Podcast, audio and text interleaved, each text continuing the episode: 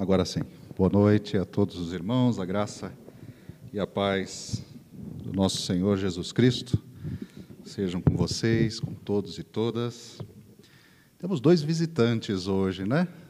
O pequeno Lorenzo e a Janaína, muito bem-vinda, sobrinha do Angelino e da Iris, os nossos pilares aqui da igreja. Você está muito bem guardada, bem no meio dos dois. Que você seja abençoada pelo Senhor também nessa noite, a comunhão conosco. Seja muito bem-vinda, fique bem à vontade, tá? Muito bem, meus amados irmãos. Há duas semanas nós tivemos o nosso primeiro passo, né, numa caminhada com Filipenses. Nós falamos sobre a alegria e a garantia de que Deus completa a boa obra naqueles né, em quem ele começa a fé, ele completa tudo aquilo que ele começa nos santos. E a mensagem foi uma mensagem de ânimo, uma mensagem sobre o alvo de aumentar o amor, crescer em todo conhecimento e percepção, e nós sermos inculpáveis no dia de Cristo. Depois, na segunda semana, nós falamos um pouco sobre o progresso na fé. Falamos sobre o exemplo de humildade de Jesus, o belíssimo hino de Cristo, sendo Deus, ele assumiu obediente a forma de servo, ele se esvaziou, né? mistério de Deus. E a mensagem foi da igreja não ser uma igreja de conforto, né, com um pastor engraçadão, mas nós termos a mente de Cristo, né, o mesmo pensamento de Jesus, gente com quem Deus pode contar e conta na causa do bom mestre, na causa do Messias.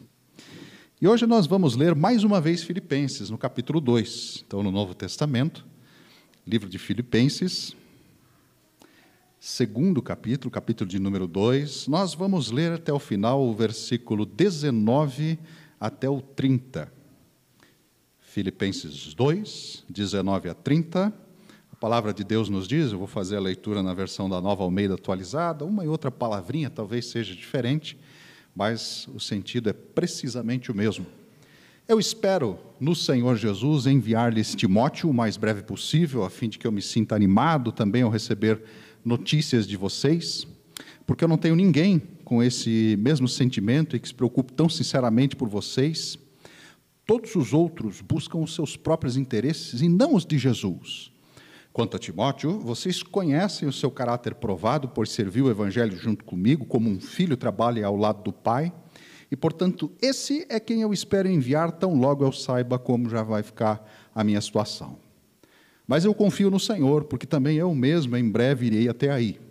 No entanto, eu julguei necessário enviar-lhes Epafrodito, meu irmão, cooperador e companheiro de lutas, e da parte de vocês, mensageiro e auxiliar nas minhas necessidades.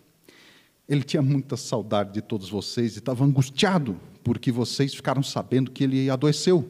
De fato, adoeceu, estava à beira da morte. Mas Deus se compadeceu dele, não somente dele, mas também de mim, para que eu não tivesse tristeza sobre tristeza. Por isso, tanto mais me apresso a mandá-lo para que, vendo-o novamente, vocês fiquem alegres e tenham menos tristeza. Recebam-no, pois, no Senhor com toda alegria e honrem sempre os que, como ele, os, os, que são como ele, porque na causa da obra de Cristo ele quase morreu, arriscando a própria vida para suprir a ajuda de vocês, que vocês não podiam me dar pessoalmente. Versículo 30 do capítulo 2 até aqui, a palavra do Senhor. Nós vamos precisar fazer aqui uma explicação para entender um pouquinho melhor a nossa leitura de hoje. Então, se alguém me ouve só hoje, né, pega o barco andando, vai saber a que altura que o barco está. Nós já vimos que o livro de Filipenses é uma carta, uma carta né, escrita do apóstolo Paulo à igreja naquela cidade, na cidade de Filipos, mas hoje é importante saber um pouquinho mais sobre essa cidade, essa tal de Filipos, para onde foi enviada a carta de amor. Hoje nós temos WhatsApp, mensagens instantâneas. Mas na época, levar uma mensagem, uma carta de um lugar para o outro era um, uma viagem longa, né? Era um, um, para levar um conteúdo e depois outra viagem para trazer a resposta era algo muito arriscado, muito caro e muito difícil. O Império Romano ele tinha duas classes sociais. Você tinha os cidadãos romanos e aqueles que não eram cidadãos. Eles controlavam o mundo mediterrâneo, toda a Palestina, Israel, né, como a gente vê no Novo Testamento, especialmente nas histórias de Jesus. Mas a maioria das pessoas não tinha os privilégios da cidadania romana. As pessoas ou nasciam romanas, ou ganhavam esse título por né, uma honraria como um reconhecimento de algo muito grandioso que elas fizeram, ou você comprava isso. Mas era um negócio bem caro você comprar uma cidadania romana. O cidadão romano tinha os impostos, é verdade, mas ele podia recorrer ao direito romano. E o império tinha que proteger, proteger as suas propriedades, e com isso as pessoas, na verdade, elas se consideravam a elite da época. Então, a gente tinha como se fosse essa divisão, né? Se consideravam, algumas pessoas, cidadãos romanos, se consideravam superiores aos outros. Muito bem, mas hoje eu quero pegar isso e mostrar o que aconteceu com a cidade de Filipos. Filipos foi uma colônia macedônia, ela tinha esse nome porque ela foi fundada por um tal de Filipe II, que foi quem? Foi pai de Alexandre o Grande. Mas nem por isso ela foi uma cidade grandiosa pelos séculos, né? Isso tinha acontecido muitos séculos antes do que nós lemos. Mas essa pequena e quase irrelevante cidade foi palco de uma grande batalha do Império Romano. Lá o general Augusto venceu os inimigos e ele se tornou o novo imperador de Roma. E aí, meus amigos, para homenagear a sua vitória, para marcar terreno, ele deu um status especial para a cidade de Filipos. Ele, como novo imperador, transformou Filipos uma colônia romana oficial. Então, para homenagear a sua vitória, né, para mostrar para todos ali que foi o palco da sua grande batalha, ele concedeu uma graça para aquela cidade. Então, eles receberam favores, direitos, o privilégio e toda a proteção do império, estradas, saneamento, veio o pacote completo, veio desenvolvimento urbano, a religião romana mais forte, claramente, veio a força militar, né? ela virou um, um assentamento oficial do império. Então, também alguns cidadãos nobres, cansados de Roma, cansados da capital, começaram também a se mudar para lá. Era um lugar um pouco mais rural, um pouco mais afastado, e virou uma boa opção para quem queria sair da agitação da cidade queria, como diz a música, e muitos brasileiros querem até hoje construir a sua casinha de sapé no interior do império. Mas também foi o refúgio de muitos militares veteranos de guerra, né? capitães né? de, de legiões romanas já aposentados, também iam para essa cidade. Uma cidade que despontou, tinha esse orgulho no ar, assim, um sentimento de ser especial, e essa cidade experimentou um crescimento, um desenvolvimento, num espaço de tempo relativamente curto, mais ou menos uns 50 anos. Pensar aqui em volta de Curitiba, como Colombo e Pinhais também cresceram perto da capital nesses últimos anos de uma maneira muito significativa.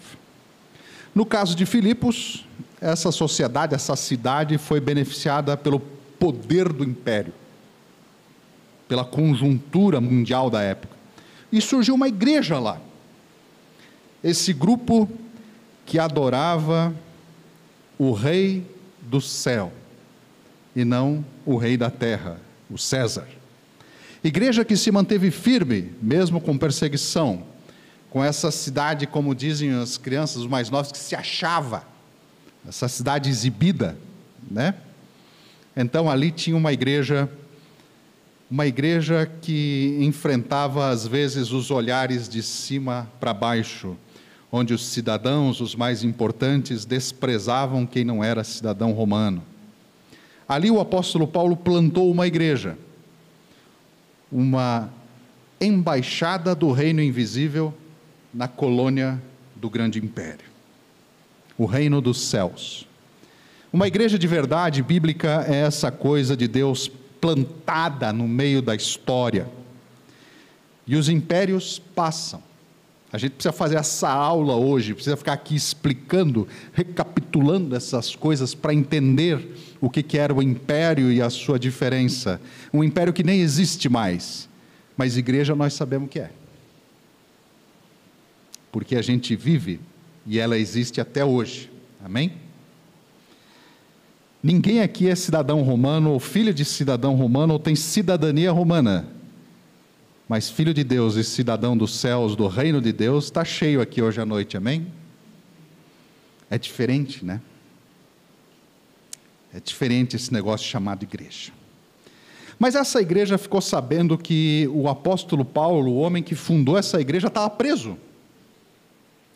Então ela juntou uma generosa oferta, uma grande coleta para o homem de Deus e mandaram o crente mais fiel, com um nome bom aí para colocar nos filhos, né? Epafrodito, nome bonito, né? Está meio fora de moda hoje em dia, mas Santo Epafrodito tinha que levar as mensagens e a coleta para Paulo, o dinheiro para Paulo. E é aqui que nós vamos para o nosso tema de hoje, a nossa leitura de hoje. Semana passada, no início do capítulo 2, nós vimos essas palavras tão incríveis sobre Jesus, né? A sua obediência até a morte morte de cruz. Mas hoje a gente vê que Paulo ele conta duas histórias.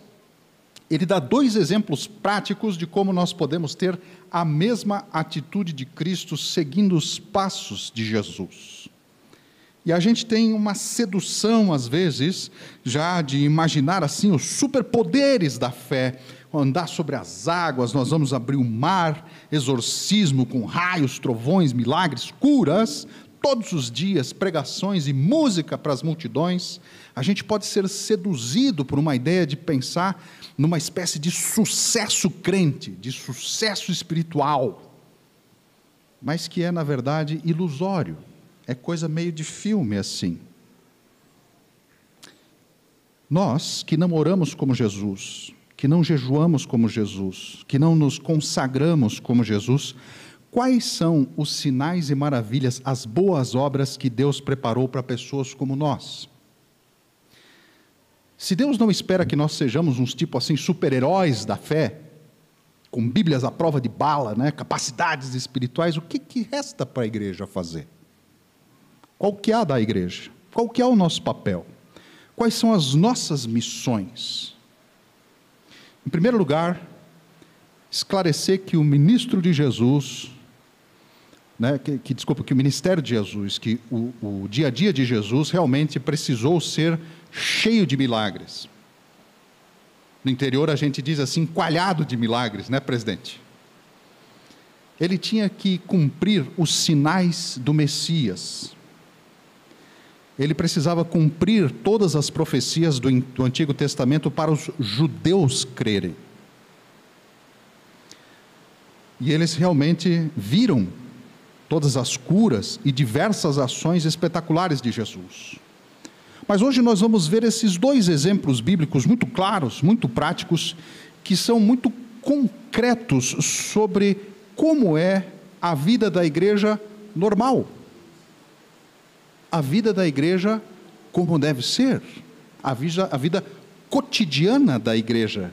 Uma vida de igreja seguindo o exemplo do verdadeiro Cristo e da vontade de Deus. Os dois exemplos são Timóteo, dos versículos 19 até 24 que nós lemos, e esse nome um pouco estranho, Epafrodito, dos versículos 25 até 30.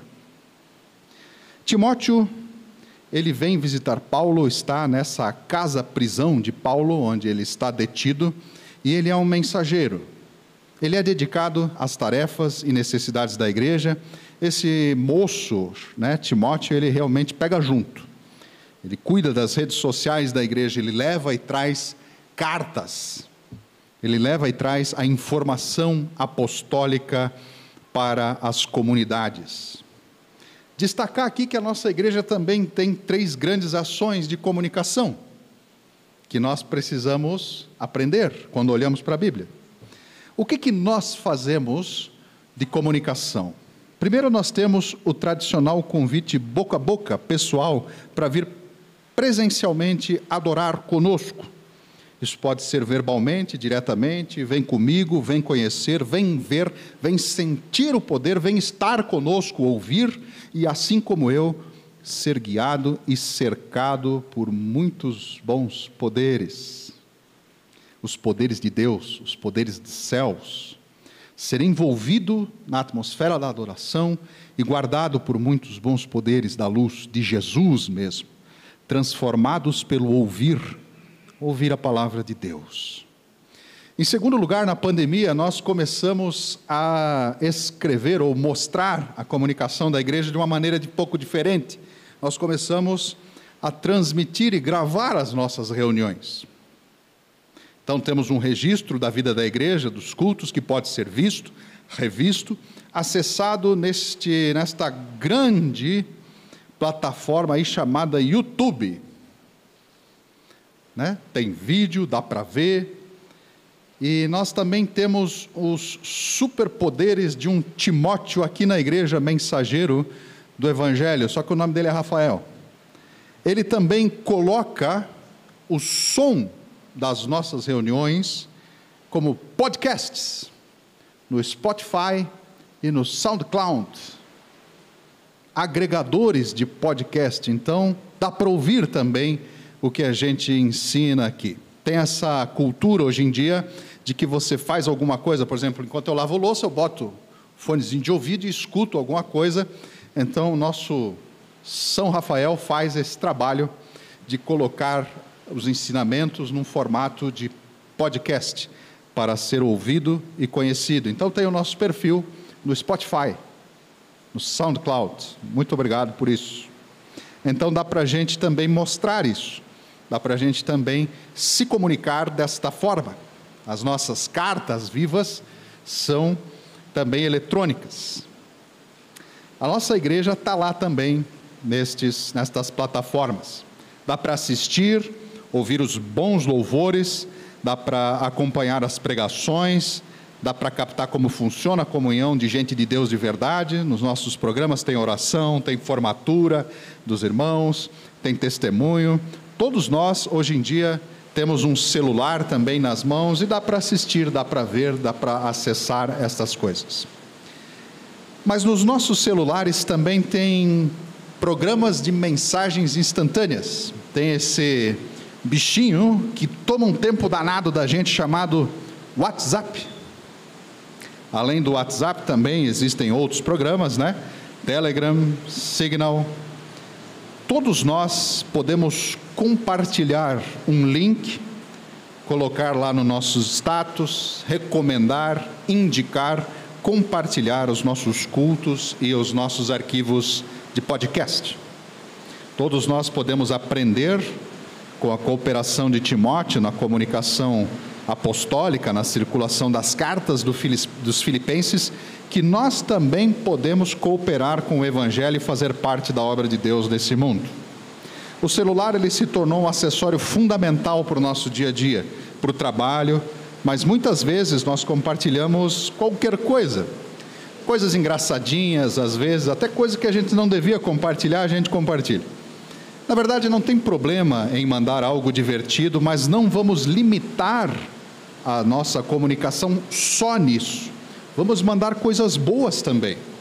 Vamos mandar coisas de Deus. Encorajo você nesse exercício de fazer convites, compartilhar, usar esse trabalho que é feito, usar essa comunicação que é produzida nos aplicativos também para a obra de Deus. E a igreja também tem perfil nas redes sociais. Nós temos um perfil no Facebook e no Instagram. Então vamos prestigiar o trabalho, né? Que é feito pelos nossos irmãos com muito zelo, com muito cuidado. Então a gente também tem as nossas redes sociais da igreja, além do nosso contato oficial da igreja no WhatsApp também. Então, se você também tem um Instagram, Facebook, Twitter, TikTok, os links também podem ser divulgados, compartilhados, colocados nesses canais. Né? Divulgue o canal da igreja. Pessoas, talvez, por quem você está orando, coloca lá no seu status. a linha do tempo né, nas, nas redes sociais, pode marcar uma pessoa né, com quatro, cinco cliques, dá para alcançar dezenas de pessoas, bater em centenas de portas eletronicamente para acontecer a fé no coração de alguém. Às vezes nós temos milhares de amigos no Facebook, somos que nem o Roberto Carlos, né? Que canta Eu quero ter um milhão de amigos, né? Às vezes a gente tem milhares de amigos de Face, como se diz, né? Pessoas que talvez possam ver uma comunicação que a gente compartilha, um culto que a gente marca uma pessoa. Talvez somos lá populares, que nem alguns irmãos, seguidos por centenas de pessoas no Instagram. Então é possível também colocar um lembrete das atividades da igreja. É um pequeno gesto, uma coisa rápida de ser feita, mas que tem o poder de espalhar uma mensagem de Jesus. Fazer lá um status, colocar uma foto sua, hoje é dia de culto. E você adora onde? Marcar alguém. A comunicação ela está bem fácil hoje, mas é preciso iniciativa assim como o Timóteo da Bíblia, que ele mesmo foi a rede social das igrejas daquela época. Timóteo tinha acesso só a dezenas de pessoas. Qualquer um de nós tem acesso a centenas, às vezes até milhares de pessoas, amigos, conhecidos, vizinhos, parentes, familiares, colegas de escola, de trabalho, mandar uma pequena mensagem Olha, eu sei que você está passando por um momento difícil, mas eu lembrei de você e orei por você hoje. Convidar para vir com você, para ouvir uma palavra de esperança, de consolação. Você mesmo gravar um áudio e compartilhar uma palavra de bênção para essa pessoa. Pense nisso com atenção e seja assim, como Timóteo, um mensageiro da esperança. Isso tudo nós podemos fazer com segurança, com praticidade, com rapidez, em alguns cliques. Mas Timóteo levou uma carta embaixo de grande risco, de grande investimento e de muito tempo empenhado nessa tarefa. A importância das coisas de Deus estava tão claro que Paulo ia enviar Timóteo o mais breve possível e a gente olhando esse menino correndo meio mundo antigo, a gente se pergunta se nós também damos o mesmo valor para as coisas de Deus. Quais são os riscos que nós corremos? Uma piadinha a nossa reputação, um comentário, um comentáriozinho maldoso, olha, ele se acha santarrão agora. Isso importa realmente? As pessoas precisam saber de Jesus quão firme a nossa fé está para enfrentar essas coisinhas. Alguém pegar no nosso pé. Paulo tinha uma rede social de cooperadores: Silas, Clemente, Barnabé, Apolo, Áquila, Priscila, Aristarco, Marcos, Onésimo, Filemão, Tito, Tíquico, entre outros. Mas ele disse que não tinha ninguém que se destacava e dedicava tanto quanto Timóteo. Será que nós temos o mesmo zelo e o mesmo foco que Timóteo? Mas a grande questão, na verdade, é que Timóteo, ele amava os filipenses. O coração de Timóteo estava nisso aqui. Ele amava os irmãos. E dessa maneira a Bíblia nos ensina e nos ministra que nós não devemos buscar os nossos próprios interesses, perdendo tempo com as coisas supérfluas, mas focar nas coisas de Deus, como Timóteo, e amar a igreja de Deus, assim como esse menino fez, dar a importância que ele também dava querermos a glória de Deus e o progresso das coisas de Deus e a vitória sobre Satanás, servindo como Jesus serviu. Afinal de contas, Timóteo é um exemplo vivo daquilo que Paulo falou sobre o Senhor. E a igreja ia receber esse menino com alegria. Timóteo é como Jesus porque ele está organizado e ocupado com o bem-estar dos outros mais do que o seu próprio bem. Versículo 20, o apóstolo Paulo nos diz: Não tem ninguém tão sinceramente preocupado com a igreja de Filipos como ele. Mas ele tinha um outro superpoder, além desta de ser o mensageiro da esperança. A Bíblia nos diz que Timóteo tinha um caráter aprovado. Poderes que parece que não são mais tão importantes hoje em dia. Os heróis são meio sujos, meio violentos, né, para serem legais. Quem quer ter um caráter aprovado?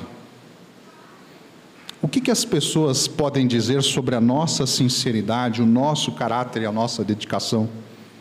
Quantos anos nós estamos firmes na fé, servindo com humildade e com um bom testemunho, sem coisas a esconder que escandalizam os outros? Dá para confiar na gente? Nós temos, assim como esse menino, um bom testemunho? Mas, pastor, isso é uma coisa tão pequena, parece tão simplória, meus irmãos, com a situação das igrejas e das religiões, das outras religiões, nesse nosso Brasil por aí, ter um caráter aprovado é uma coisa rara. Você pode me dizer, pá, mas isso parece tão pequeno. Mas nós estamos vendo péssimos exemplos, falsas doutrinas, falsos mestres, corrupção, erros básicos, verdadeiros lobos dinheiristas, abusadores de todos os tipos, até de crianças. Gente que não tem caráter aprovado. Parece algo pequeno. Se a gente não lê direito, a gente não repara no superpoder desse menino crente. Mas isso vem com o tempo é construído com provas de bons frutos e bom testemunho diante de Deus e diante dos homens. Isso é Timóteo. Mas o nosso texto ainda fala sobre um segundo exemplo, Epafrodito, o tal do menino Epafrodito. Epafrodito trouxe um presente, trouxe uma oferta da igreja para Paulo e ele arriscou a sua vida para cumprir essa missão. Porque a Bíblia nos diz que ele ficou doente, aliás, ele ficou tão doente que quase morreu. Quase que chamaram a senha dele lá. Ele quase morreu tentando ajudar o apóstolo Paulo e servindo a sua igreja enviadora. Mas ele vai voltar antes, ele já volta antes do Timóteo, também como mensageiro de Paulo. Ao receber a oferta, o apóstolo Paulo tem recursos para fazer as coisas de Deus. Então, nessa parte onde ele recebe o dinheiro, nós sabemos a origem do dinheiro, do, usado na igreja e também pelo apóstolo e como ele foi usado. Paulo tinha as suas necessidades, mas ele mesmo também já custeou e já empenhou dinheiro no retorno de Epafrodito como mensageiro para a igreja de Filipos. A vida desse moço nos mostra, além da comunicação que nós já vimos com Timóteo, bem claramente explicada aqui também, os recursos de comunicação da nossa própria igreja e o que nós podemos fazer, agora nós vemos com Epafrodito essa lição importante das ofertas, das doações, da contribuição, do financiamento da igreja para acontecer passo a passo as atividades, projetos e ações da obra de Deus. Quem bancou as viagens? Apareceu um pote de ouro no final do arco-íris? Não pessoas ofertaram. De onde vieram os recursos para, para, para Epafrodito ir e vir? De fato, veja, não vamos confundir as coisas. A mão de Deus supriu todas as coisas através dos valores transferidos, dados, doados, dizimados e depositados pelos irmãos. Como é importante esta clareza. Todo mundo quer bênçãos e graças de Deus, mas tem uma graça que poucos desejam, que é a graça de ofertar, a graça de contribuir. Mas aqui tem um ensinamento bíblico muito importante. Nós não devemos contribuir como ensinam os falsos mestres, porque a divindade vai dar muito se você arriscar, se você der o que não tem e se você decretar. Se você der muito, a divindade vai dar muito. Deus pode dar. A própria Bíblia ensina Quem semeia pouco, colhe pouco. Quem muito semeia, colhe muito. Mas, às vezes, nós podemos ter a graça de ofertar passando por apertos, como nos ensina 2 Coríntios capítulo 10, 9 e 10. Essa igreja mandou para Jerusalém, mesmo que para isso, essa oferta enviada para a igreja de Jerusalém, eles quase estavam passando necessidade. Ofertaram com sacrifício, a Bíblia nos diz. E não porque alguém ensinou uma pirâmide evangélica, se vocês derem, a divindade vai mandar um monte de dinheiro para vocês. Eles fizeram por obediência, como Jesus obedeceu até a morte e morte de cruz. Com Epafrodito, nós vemos claramente como são as coisas de Deus de verdade. Eles tinham um recurso financeiro para abençoar Paulo, mas isso não foi confissão positiva e garantia de saúde e prosperidade. Como é que o menino chegou lá? Chegou rolando para dentro da porta, quase morto, doente, adoeceu e quase morreu, sem ilusões na Bíblia. A Bíblia não é esse conto de fadas que a maioria dos engravatados ensina na televisão. Não é assim. As pessoas de Deus também passam por provações. Epafrodito estava servindo a igreja, levando a mensagem e a oferta, e chegou doente lá. A vida real é assim, a Bíblia de verdade é assim. Epafrodito adoeceu e quase morreu. Você acha que por contribuir e correr milhares de quilômetros nessa viagem, ele tinha a obrigação de ter uma bolha de proteção em cima dele? Então não são essas doutrinas de religião, de oferenda, de ritual para enganar trouxa. Cristo é muito mais, é muito maior. É o que o nosso coração realmente precisa para viver e para morrer. Epafrodito, Epafrodito chegou com os bofes para fora quase expirando da vida, mas cumpriu a missão. Brincamos semana passada com isso, né? Missão dada é missão cumprida. Ele chegou lá, deu tudo o que tinha, quase no último suspiro. E não são então como esses frouxos, enganadores e falsos mestres que não resistem a nenhuma prova e se não for para ter uma vantagem material, ó, o pessoal está fora, meu amigo. Paulo chama o Epafrodito de cooperador e companheiro, companheiro de lutas ou companheiro de armas. É o meu companheiro de armas, armas espirituais. A luta pelo Evangelho é um combate e nós precisamos um melhor armamento para essa guerra. Vamos ofertar com fé, vamos contribuir de todo o coração para a igreja avançar, porque cada esforço vale a pena e não é em vão com Deus. Paulo estava numa casa-prisão. Quando ele diz que esse menino Epafrodito é seu cooperador, é porque Paulo recebia gente, certamente fazia cultos, pregava, provavelmente ele ajudava o apóstolo Paulo em todas as tarefas da casa. Nós também temos uma diaconisa na igreja, mas ninguém deve ter a noção de que vir para a igreja é uma obrigação dela fazer tudo sozinha. Tem que tudo estar tá pronto para nós chegarmos aqui e simplesmente sermos atendidos.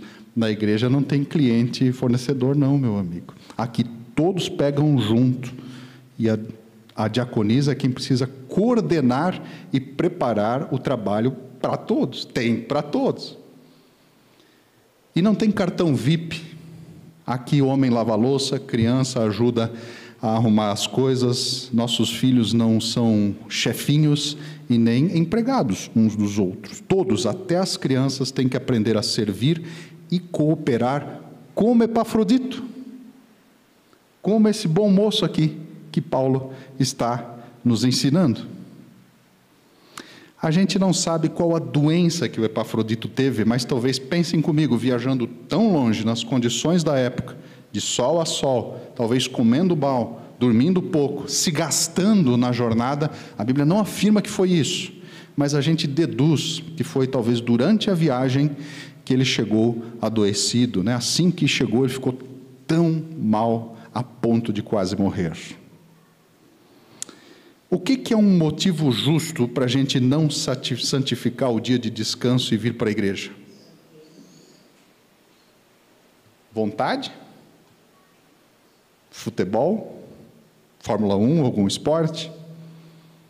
Alguém falou alguma coisa, eu não gostei, tarefa de escola, chuva, vontade de folgar, hoje eu, eu posso. Algum mal-estar leve. Irmãos, a doença de Epafrodito nos mostra o quão profunda era a dedicação dele. O menino estava quase morrendo por amor ao Senhor. Nosso esforço a nossa organização para preparar as, as coisas, para estar totalmente operacional, para vir para a igreja, fazer o um melhor para Deus, deve lembrar desse nome estranho e difícil: Epafrodito. Ele adoeceu mortalmente por causa do trabalho da igreja. Ele não teve cirrose pelas festas em Filipos.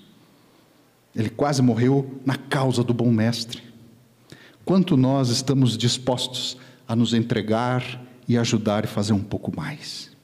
Mas o Epafrodito queria regressar o mais rápido possível, não por causa dos seus animaizinhos de estimação, que ficaram sem ninguém que cuidasse deles. Nem por conta de festas ou de outros compromissos. Por que é que o menino Epafrodito queria voltar, esse moço queria voltar tão rápido para Filipos? Porque ele amava a igreja porque ele queria ir o mais rápido possível para lá para continuar trabalhando, a alegria de ver a igreja progredindo, a alegria de ver as coisas de Deus acontecendo. Essas são as coisas que trazem alegria de verdade.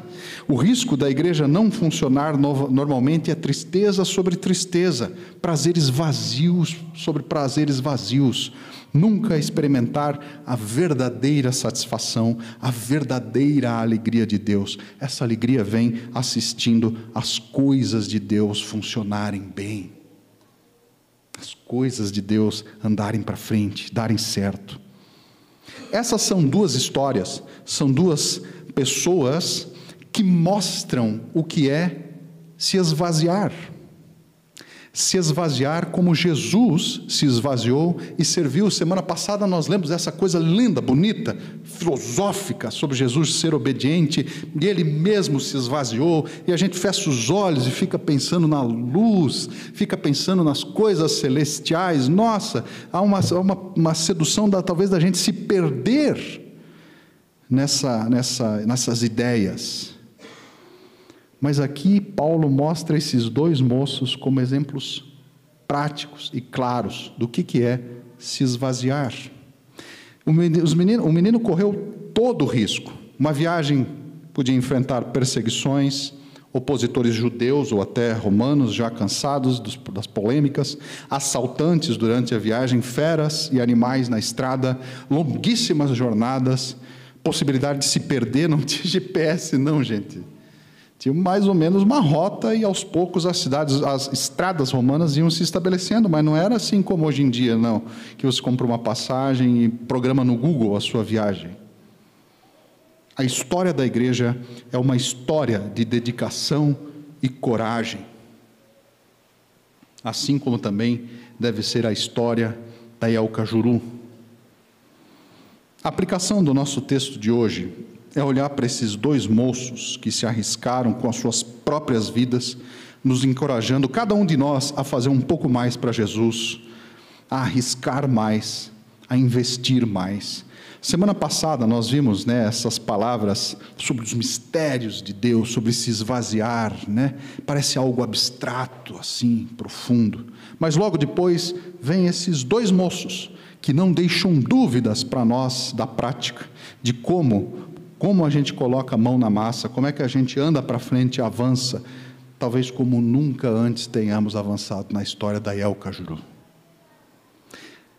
E tem uma coisa final para terminar aqui, que é a alegria desse velho Paulo quando ele vê os mensageiros chegarem e que provavelmente, como a igreja, recebeu eles, porque a história do povo de Deus é uma história de amigos, é uma história de amizade. Essas declarações de amor, essas saudações calorosas, essa preocupação uns com os outros, elas mostram como deve ser uma liderança de igreja, como deve ser a relação de uma equipe ministerial, a relação com os missionários, entre pessoas que servem a Deus sem desentendimentos, eles têm o mesmo sentimento, o mesmo pensamento de Cristo.